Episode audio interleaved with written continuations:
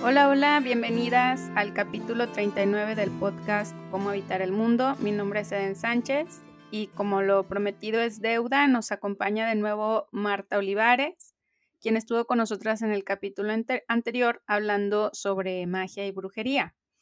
En esta ocasión, como vieron en el título, estaremos charlando sobre la espiritualidad y la fe. Y bueno, Marta, si gustas presentarte de nuevo para quienes nos escuchan por primera vez. Claro que sí, gracias Eden por la invitación nuevamente.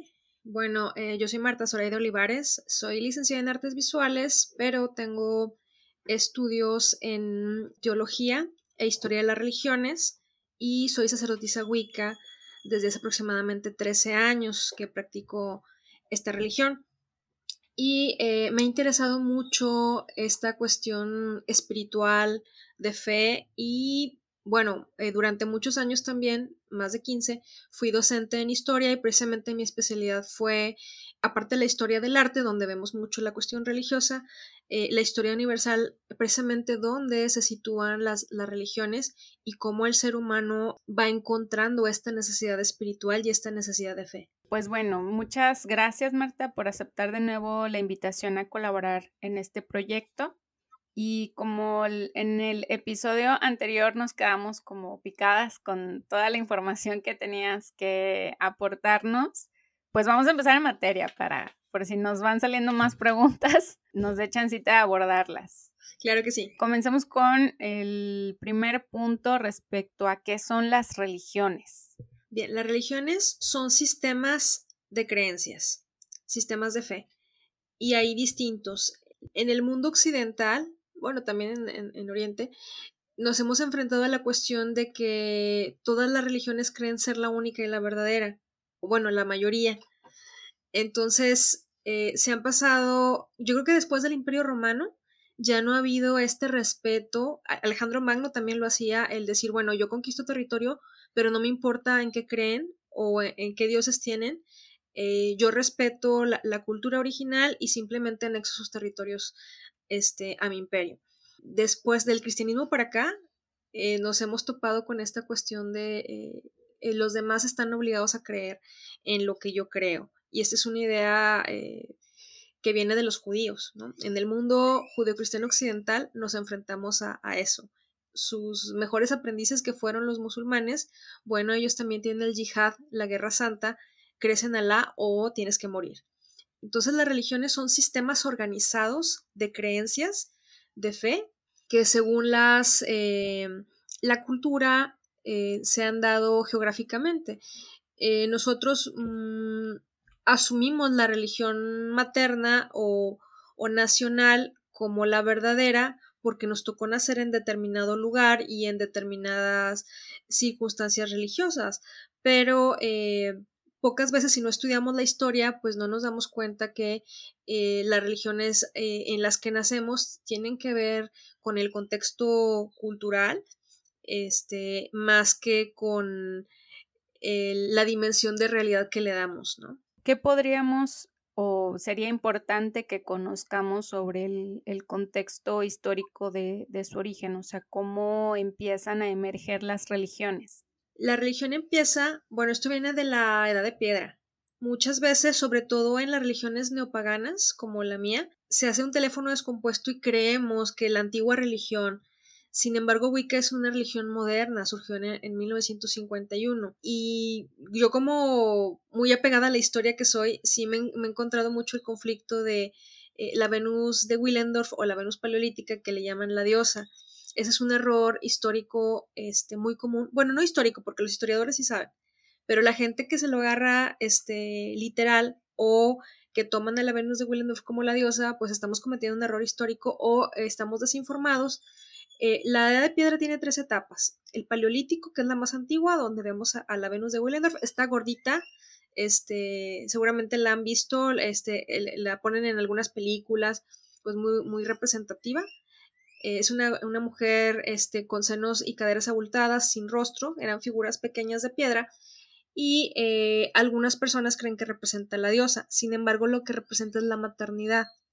El paleolítico era la etapa más antigua de la edad de piedra, donde solamente las personas se dedicaban a la caza y la recolección. Ellos si no cazaban, pues no comían, ¿no? Eran nómadas, entonces eh, lo más importante era la supervivencia, no importaba nada más, ¿sí? No había, el concepto de familia se va a, dar todavía más adelante y eh, trabajaban una cuestión mágico-ritual. Ellos pensaban que si pintaban al animal herido iban a lograr cazarlo, que era la única forma o una forma mágica de, de poder cazar al animal y poder alimentarse de él.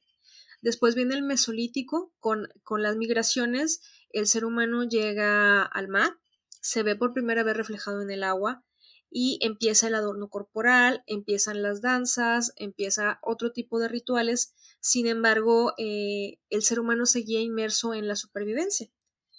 Cuando descubre la agricultura y la domesticación, entonces es cuando empieza a tener más tiempo libre y empieza el ser humano a filosofar.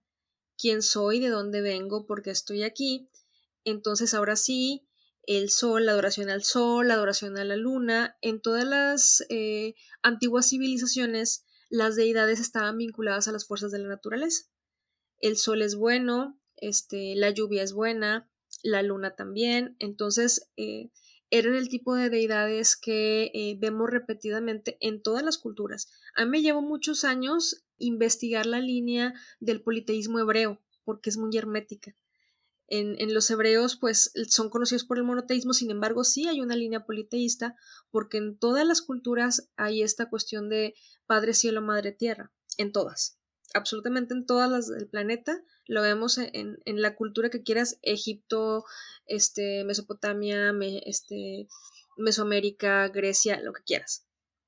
Entonces, eh, yo me, me, preguntaba muchos años, eh, porque no hay información libre, en Internet es muy difícil encontrar, hay que estudiarlo con bibliografía especializada, yo aprendí de la mano de, de, este, de doctores en teología, este, pude encontrar el camino para descubrir esta línea politeísta que está muy bien blindada, literal.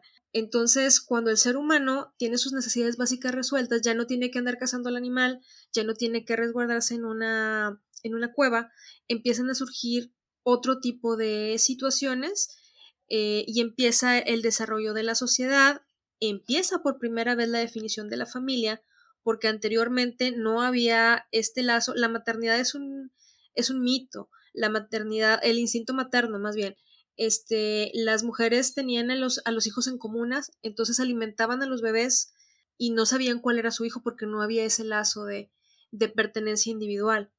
Cuando empieza la delimitación de la familia, eh, tiene que ver más con la cuestión económica, porque si ahora yo tengo mis, mi siembra y tengo mis animales, pues nada más voy a alimentar a mis hijos, no voy a alimentar a los hijos de otros.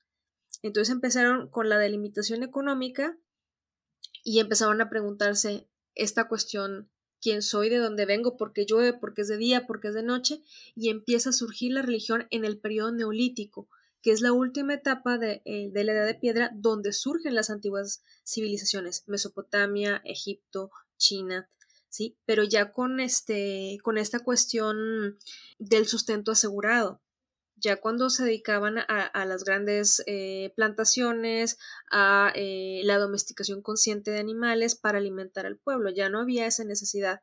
Yo durante muchos años di clases en, en una universidad privada, eh, en preparatoria y en carrera, pero a los chicos de preparatoria les, les decía esta, este comentario, les decía, es que no es lo mismo, tú tienes 15 años, tú sabes que cuando llegas a tu casa va a estar tu comida caliente, va a haber internet, este, no sabes qué vas a comer, pero ya sabes que tienes la comida asegurada. Otro niño de tu misma edad que está limpiando un parabrisas tiene que hacerlo porque no sabe si ese día va a comer. Entonces sus necesidades, sus prioridades son diferentes. El niño que está ganándose, a lo mejor tiene que mantener a, a sus papás o a sus hermanos, pues tiene que alimentar, no sé, a seis personas ¿sí? Este, está ganándose el día y él no tiene tiempo de pensar en videojuegos, no tiene tiempo de pensar en viajes, no tiene tiempo de pensar en las cosas que tú piensas porque tú tienes la vida resuelta.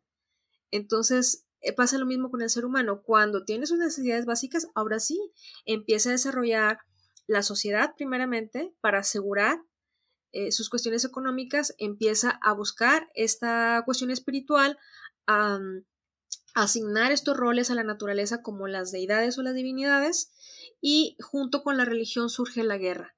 ¿Por qué? Porque si yo en mi territorio siembro papas y el vecino cebollas, yo lo conquisto, entonces voy a tener papas y cebollas y mi gente va a comer papas y cebollas. Y luego el otro vecino siembra tomates, entonces si lo conquisto, ya vamos a comer papas, cebollas y tomates. Entonces empiezan de la mano, surge, así como surge la religión, también surge la guerra. E inicialmente era por esta cuestión de la comida. Ya después vienen territorios, cuestiones políticas y otras situaciones. Bueno, las guerras santas también, tenemos las cruzadas, ¿no? Pero eh, la religión surge de esta manera me estaba acordando de, mm, no sé si has visto la película del libro de Eli. Ay, no. Es una película post-apocalíptica donde no hay agua. Está prácticamente el mundo en sequía y quien tiene el agua es quien tiene el poder, ¿no? El villano de la historia domina el territorio creo, no recuerdo si había un manto acuífero, no recuerdo exactamente, pero él era el que racionaba el agua a la gente, ¿no? Y obviamente la vendía y había como cuestiones ahí este, de poder, ¿no? Bueno, el asunto es que este hombre de poder eh, estaba en busca de la Biblia y quería el, el, ese libro porque decía que la mejor manera de poder dominar y controlar a toda la gente que estaba ahí alrededor era a través de ese libro, como un medio justamente de, de control, ¿no? De la, de la masa, como para... Creo que el, el villano lo entendía como una manera de instaurarle miedo a la gente. Tiene mucho que ver porque el primer gobierno que hubo en las civilizaciones, por ejemplo en Mesopotamia, era un gobierno teocrático. ¿Qué quiere decir esto? Que eh, los gobernantes creían o el pueblo creía que los gobernantes eran puestos ahí por los dioses. En Egipto no es diferente. En Egipto el faraón se creía que era un descendiente de Ra, del dios del sol que había creado la raza humana. Y más adelante, en el Imperio Romano, vemos que el cristianismo que profesamos en el mundo occidental, judío-cristiano, pues es un arma política. Las religiones en general sí han estado estrechamente ligadas a la política a lo largo de la historia. Bueno, sí, ¿cómo podemos ir diferenciando la religión, la espiritualidad y la fe? Bueno, ahí estamos hablando de tres cosas que siempre nos han puesto en el mismo paquete, ¿no? Siempre han dicho que este, para tener un desarrollo espiritual o para tener fe, eh, tenemos que tener una religión, incluso en el ateísmo contemporáneo, este, no es que sean personas que sean necesariamente faltas de fe, pero eh, yo lo veo más como una cuestión anárquica, ¿no? Este, las religiones son sistemas. Yo durante mucho tiempo estuve fuera de, las religiones porque no había un sistema que se adaptara a mis necesidades, ¿no? Yo no me adaptaba a lo que conocía y más, este, conociendo un poco de historia, pues bueno, se vuelve la cosa más difícil, ¿no? Creo que las personas espirituales o el ejercicio espiritual radica más en cuando tenemos un equilibrio holístico ¿Qué quiere decir esto? Tenemos un equilibrio en cuerpo, en mente, en emociones y en espíritu, indistintamente de la creencia que tengamos. ¿Sí? Entonces hay personas que no tienen como conflictos este, emocionales o espirituales, que viven de una forma holística, integrado un, equilibrio entre, sus cuatro cuerpos, este, físico, mental, emocional y espiritual, y yo creo que eh, viven una espiritualidad plena. ¿sí? La fe sí definitivamente tiene que ver con, las creencias, no necesariamente religiosas. Por ejemplo, hay gente que le tiene mucha fe a la ciencia, a la medicina. Cuando nosotros eh, creemos en algo. No hay que confundir fe con dogma, porque en las religiones judío-cristianas occidentales eh, es muy común el dogma. ¿Qué quiere decir esto? El dogma es, ellos lo traducen como acto de fe, pero cosas que son antinaturales, por ejemplo, ahorita que estamos en el contexto de Semana Santa, la resurrección de Jesús, que es algo totalmente antinatural, bueno, el, cristiano tiene que creerlo por un acto de fe, pero estamos hablando de una cuestión dogmática. ¿Sí? Algo que no pasa en la naturaleza, pero por estar dentro de ese sistema de creencias está obligado a creerlo, o sea, no puede dudar de eso. Y está bien para quien se adapta a los sistemas, ¿sí? La vida humana está construida de sistemas. Incluso nosotros mismos tenemos el sistema respiratorio, el sistema digestivo. Eh, socialmente tenemos el sistema social, el sistema político, etcétera. Entonces, los seres humanos somos seres de sistemas. Entonces, no está mal tener un sistema de creencias. Lo que está mal es a veces no cuestionarnos o hacerlo porque me dijeron que tengo que hacerlo, ¿no? Este, yo creo que si hay gente que está cómoda con sus creencias, pues es la mejor, o sea, ¿cuál es la mejor religión con la que te sientes cómoda? Muchas personas tratan de convencer a otros, este, de, de que crean lo mismo que yo y ahí estamos como atentando en contra de los derechos humanos, incluso en, contra de nuestros propios hijos, ¿no?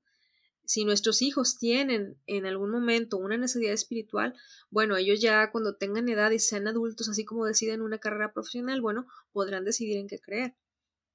Pero la costumbre o la tradición nos obliga a que tienes que bautizar al bebé, a que tiene que hacer su primera comunión, a que tiene que hacer, entonces los estamos metiendo a fondo en los sistemas que a veces ni siquiera son nuestros, a veces son de los abuelos o a veces de los padres. Entonces, eh, los estamos metiendo en sistemas de creencias. Yo me acuerdo, por ejemplo, mi hermana cuando tenía tres años lloraba porque era una pecadora. Yo decía, es que esto no puede ser. No está bien, ¿no? Que los niños sufran con eso. No, yo estuve toda mi vida en, colegio religioso y tuve tiempo de, de pensar, de analizar, de filosofar, de comparar este, también me tocó en algún momento dar clases de filosofía, entonces fue como llegué a, la conclusión de definir cuál era mi fe y definir cuál era mi espiritualidad. Y cuando tenía eso definido, encontré la religión que me funciona a mí. Y eso no quiere decir que sea la misma que te funcione a ti. Creo que si pensáramos primero en, el respeto y en las necesidades individuales, bueno, otra cosa sería, ¿no? No tendríamos no hubiéramos pasado por las cruzadas o no hubiéramos pasado por este tipo de, cuestiones, ¿no? Es que han, sido, han hecho mucho daño a, las personas y a la sociedad. No las creencias, sino la forma de imponerlas. Cuando hablas de esto del dogma, ¿tiene que ver específicamente con el tema de lo antinatural eh, nada más? ¿O también se podría considerar dogma cuando algo no se cuestiona, aunque sea, digamos, entre comillas, comprobable? Por ejemplo, pensaba como en el caso del cientificismo. Sí, yo creo que dogma va más en el sentido de, de lo que no quieres cuestionar, de lo que no cuestionas. Entonces me dijeron que el sol es verde, entonces yo no, no me tengo a verlo. Sé que es verde y con eso me quedo. Creo que va más por ahí en, la cuestión de, de la zona de confort, ¿no? Decir, bueno, ya no tengo que mover un dedo, ya no tengo que pensar, ya me lo dieron hecho. ¿para qué nos serviría cada una? O sea, ¿para qué nos puede servir la religión? ¿De qué manera nos sirve la espiritualidad? ¿Cómo nos, nos sirve la fe? La fe yo creo que eh, nos sirve para todo, para un desarrollo integral. Este, si uno no quiere creer en algo exterior, y es muy interesante porque nos enseñan culturalmente a creer en un Dios, a creer en, en un gobierno, pero no nos enseñan a creer en nosotros mismos. Creo que la fe debe, empezar por uno mismo, por un crecimiento, por una autoevolución, por metas de, que podemos lograr lo que, lo que deseamos o lo que queremos o donde queremos estar, y ya sea una cuestión de salud, de bienestar, de felicidad, etc. Este, creo que la fe es algo que, que definitivamente nos hace humanos, es parte de, de la humanidad. La espiritualidad yo la relaciono más con la cuestión de salud, con la salud emocional, mental, física, este, y un desarrollo integral de la persona. Y la religión definitivamente es em, una cuestión más social y una cuestión más donde lo podríamos comparar incluso con las subculturas, ¿no? Por ejemplo, en la adolescencia, este, no sé, los, los grupitos de, de raperos o los grupitos de norteños o los grupitos de rockeros que son personas con las que se identifican. Entonces creo que los sistemas religiosos van más por ese sentido. Es decir, bueno, me siento aceptado en un grupo, me siento incluido, este, pero es una, una cuestión definitivamente más social, porque las cuestiones de fe y las cuestiones espirituales tienen que ver más con lo interno, o deberían tener más que ver con lo interno. Entonces, cuando uno ya está listo, cuando uno ya definió su, su tipo de música o, su equipo de fútbol, por decir algo muy coloquial, bueno, ya encuentras a tu tribu, ¿no? que eso vendría siendo como el sistema social religioso. Desde que cuando ya definiste tu, tu tipo de música o tu equipo de fútbol, que ya sabes lo que te gusta o lo que quieres o lo que te hace feliz, ya encuentras a tu tribu. Y ese sería el, el sistema social religioso. Cuando uno ya está, pero nos, nos enseñan todo al revés, ¿no?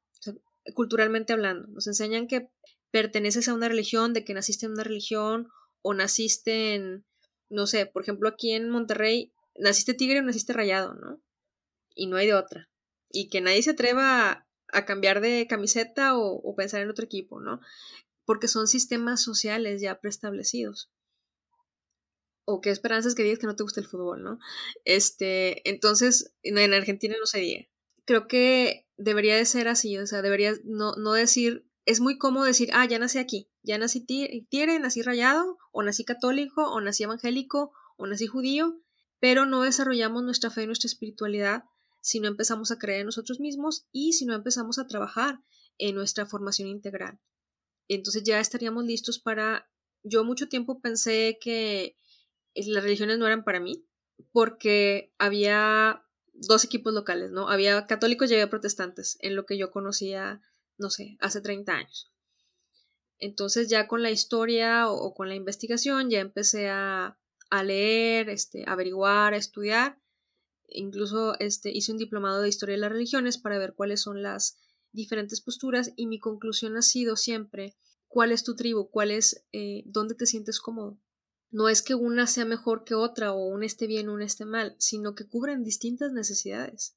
En esto que comentas de lo que va implicando el dogma, ¿qué pasa cuando algo de la religión lastima a otros o a sí mismos? Por ejemplo, pensaba en, en estas decisiones como evitar las transfusiones de sangre, evitar la donación de órganos, obligar a las personas a que los cuerpos sean enterrados, prohibir la, o sea, me refiero como a prohibir la cremación, o si hay cremación tiene que ser en ciertas condiciones y no puedes soltar las cenizas en algún lugar, o sea, mm, ¿qué, qué pasa con esa parte donde está como ese daño? Yo creo que en la actualidad no ha cambiado mucho la postura política de las religiones, vamos a decir, posesionadas o donde se manejan recursos, grandes recursos de dinero, porque se han convertido, eh, yo en algún momento comenté, tal vez en una clase, decía, eh, el cristianismo es, es el mejor negocio, el, el, el mejor ejemplo de marketing que hay. A todas las necesidades de las personas de las religiones antiguas, bueno, eh, tienes el culto a Isis, ok, te pongo a la Virgen María. ¿Tienes el culto a Mitra? Ok, vamos a hacer la Navidad. Entonces, muchas cosas que se fue como sumando. ¿Quieres la salvación del alma? Ok, vamos a tomar las ideas de Platón. Entonces, se fue adaptando a, todo. O sea, no podías tener una necesidad porque el, cristianismo lo cubría. Y eso obviamente fue, se fue construyendo un imperio económico, político, este, muy fuerte. Entonces, eh, obviamente estos sistemas grandes necesitan de la gente. ¿Por qué? Porque representa poder, representa dinero, representa muchas cosas y eh, tiene que haber un control. Pero muchas veces eh, estos sistemas no son, no están pensados con humanidad.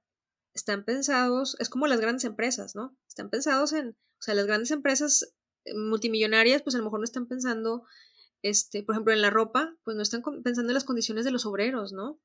de que si mueren obreros fabricando, este, no importa, y les pagan dos centavos, ¿no? Por pieza, este, no sé. Entonces creo que cuando un sistema se vuelve tan grande, eh, pasa este tipo de cosas.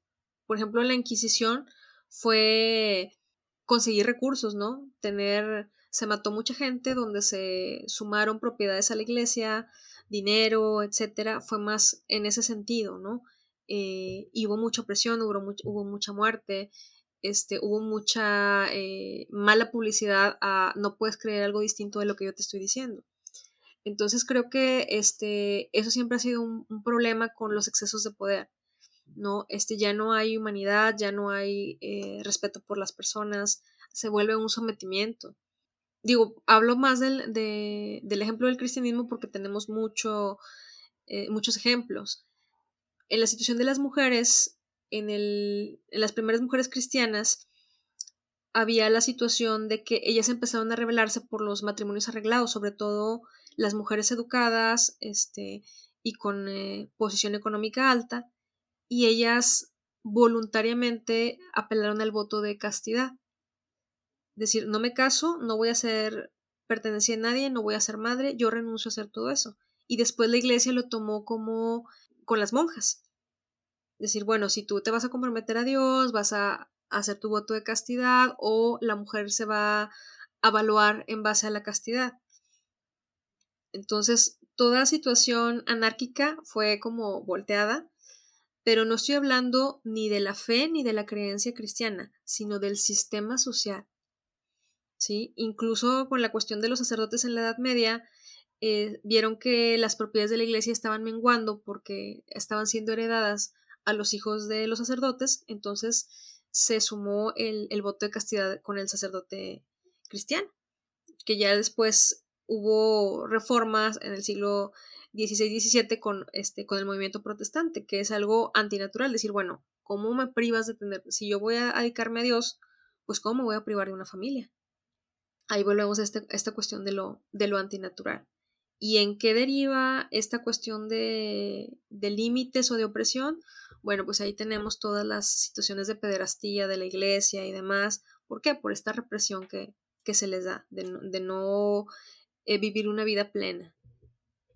En, en esto mismo que ibas relatando o introduciendo en relación a las mujeres, de cómo sus actos de rebeldía iban siendo cooptados por la religión, por una parte me recuerda a no solamente la religión, sino cómo el sistema capitalista justamente también toma, por ejemplo, los elementos del feminismo desde las marcas que hacen blusas con consignas, con o tenis bajo consignas feministas o si compras tal cosa ya eres feminista o por ejemplo la comercialización de Frida Kahlo que no es un referente feminista pero la gente cree que es un referente feminista cuando en realidad pues no lo es, ¿no? Sin embargo, en esta misma es casi como lo que pasa también con el Che Guevara, cuántas camisas y playeras no hay del Che. ¿De qué manera ha ido influyendo, han, ido influyendo estos elementos de la religión, la espiritualidad, la fe en la vida y en la historia de las mujeres? Eh, es interesante porque me voy a regresar otra vez al paleolítico con la Venus de Willendorf. La Venus de Willendorf representaba la maternidad. El ser humano del paleolítico no entendía el proceso de reproducción. Entonces pensaba que la mujer era mágica y no asociaba la sexualidad con la reproducción. Entonces la mujer de repente engorda y, la mujer, y mágicamente nace un bebé. Entonces había un culto muy fuerte a la mujer y en la antigüedad y en las primeras religiones las mujeres eh, tenían un poder increíble. Teníamos un poder increíble, ¿sí? Éramos las dadoras de vida, éramos el enlace con los dioses, las grandes sacerdotisas.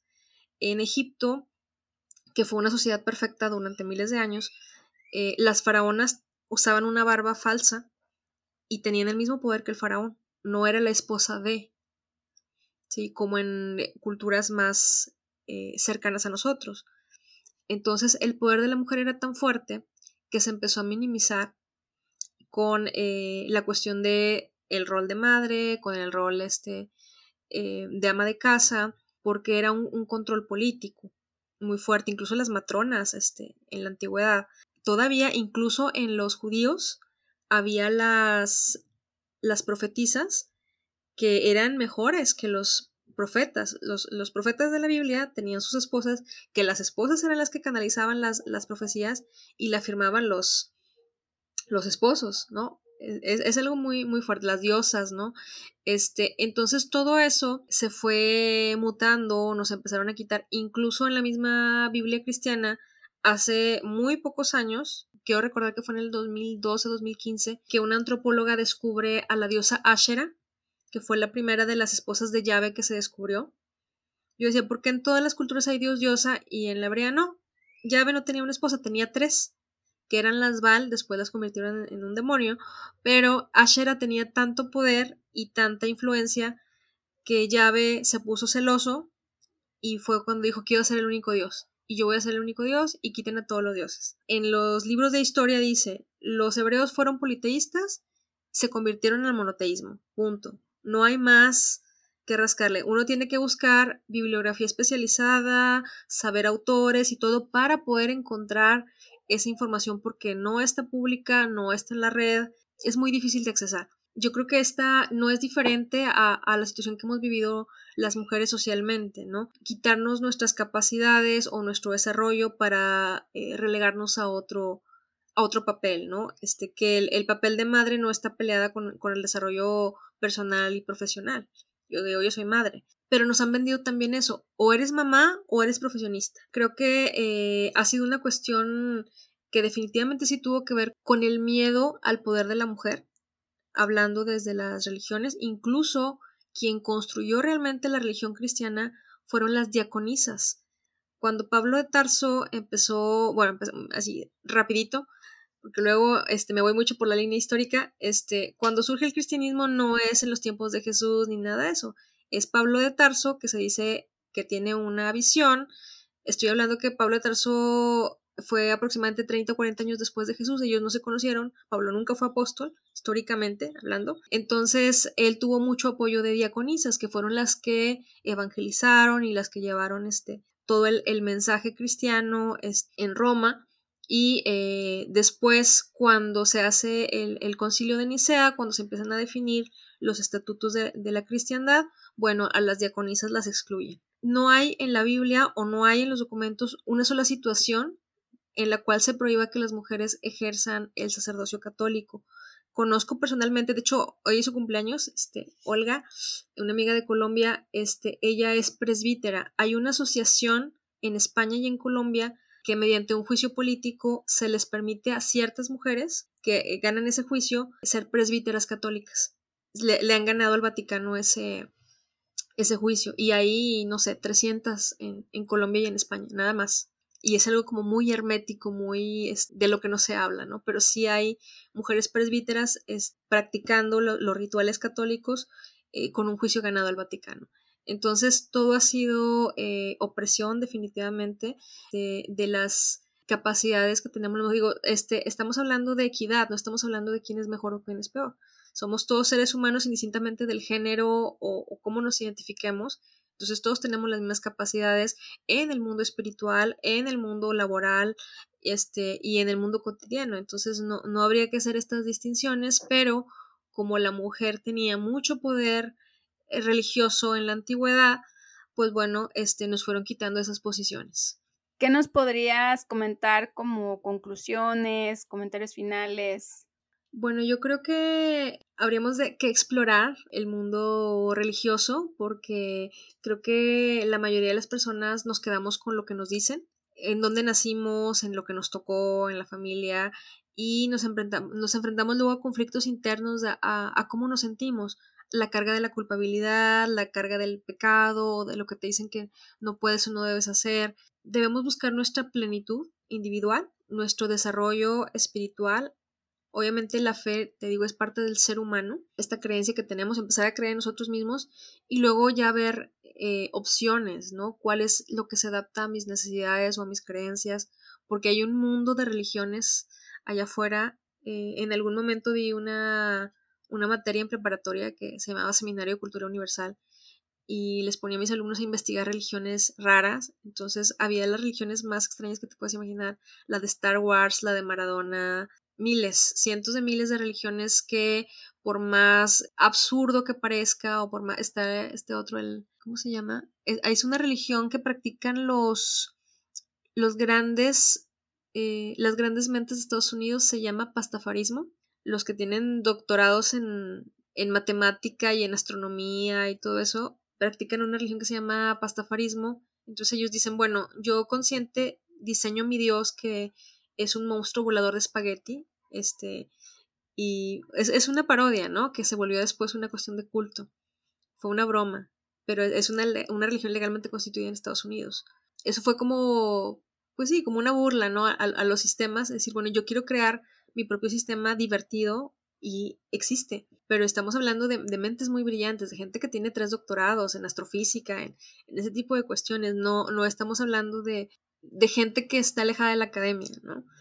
A veces pensamos que entre más estudios, o, o también nos han vendido mucho esa idea, entre más estudios, menos fe. Hay incluso religiones donde no se les permite, religiones cristianas como los testigos de Jehová, donde no se les permite estudiar a las mujeres ni a los hombres.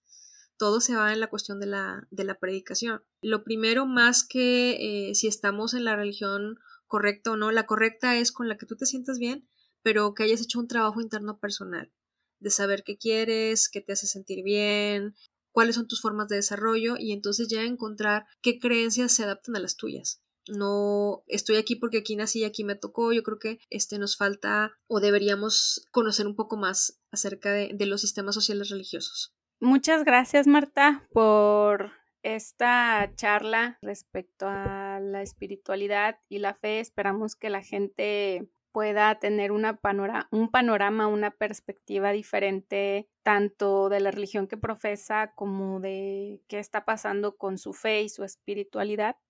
A veces en la consulta eh, me encuentro con personas que pues pierden la fe en la religión que profesan y algo que les voy planteando es que la fe no tiene que ver con la religión, es decir, el que no reces no quiere decir que no creas en Dios o el que no hagas tus diez aves marías no por eso ya eres pecador, o sea, exacto. Tiene más que ver con la, con la calidad de vida que, proyectamos, exacto. Ajá.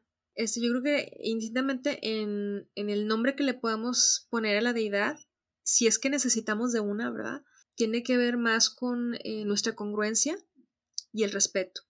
El respeto a nosotros mismos y el respeto a, a, las creencias de los demás. A veces cuando le llamamos despertar, cuando estamos despertando, ¿no? De, de la Matrix, queremos que todo mundo se dé cuenta pero tenemos que aprender a respetar los procesos de los demás. El hecho de que yo practique una religión, bueno, no tiene que, no tengo que invitar a mi familia, no tengo que invitar a mi hija. Este es un proceso totalmente individual en, cómo vivimos los sistemas sociales religiosos. Y si tus hijos te ven feliz, te ven pleno y te preguntan, oye, llévame a tu iglesia, son bienvenidos. Pero cuando vean tu, yo les digo mucho a mis alumnos, no me creas nada de lo que digo, obsérvame. Yo te puedo decir mil cosas, pero ¿cómo me estás viendo? cuáles son mis resultados. Entonces yo creo que tanto la religión, la espiritualidad y la fe se viven y se ven, o deberían de ser así. No importa es, el nombre de la deidad, o sea, importa la plenitud de la persona, cómo se, cómo interactuó con los demás y el respeto que tiene por sí mismo y por los demás. Creo que eso es lo importante. Exacto. Qué bonitas palabras, Marta. Muchas gracias. Pues de nuevo, muchas gracias por acompañarnos. Esperamos que a la gente les haya gustado este capítulo. Si la gente quisiera contactarte, ¿tienes algún medio de comunicación? Sí, claro. Este, tengo mis páginas de en Instagram. Soy como Marelda Nantarotista y en Facebook es Academia Holística de las Artes, Magia y Mitología. También está la página de Wicca La Regia Gaya. De todos modos, se los anotamos en la descripción por si gustan entrar a este mundo y conocer más de la sabiduría que nos tiene Marta. Muchas gracias, cuídense mucho y nos vemos hasta la próxima. Gracias.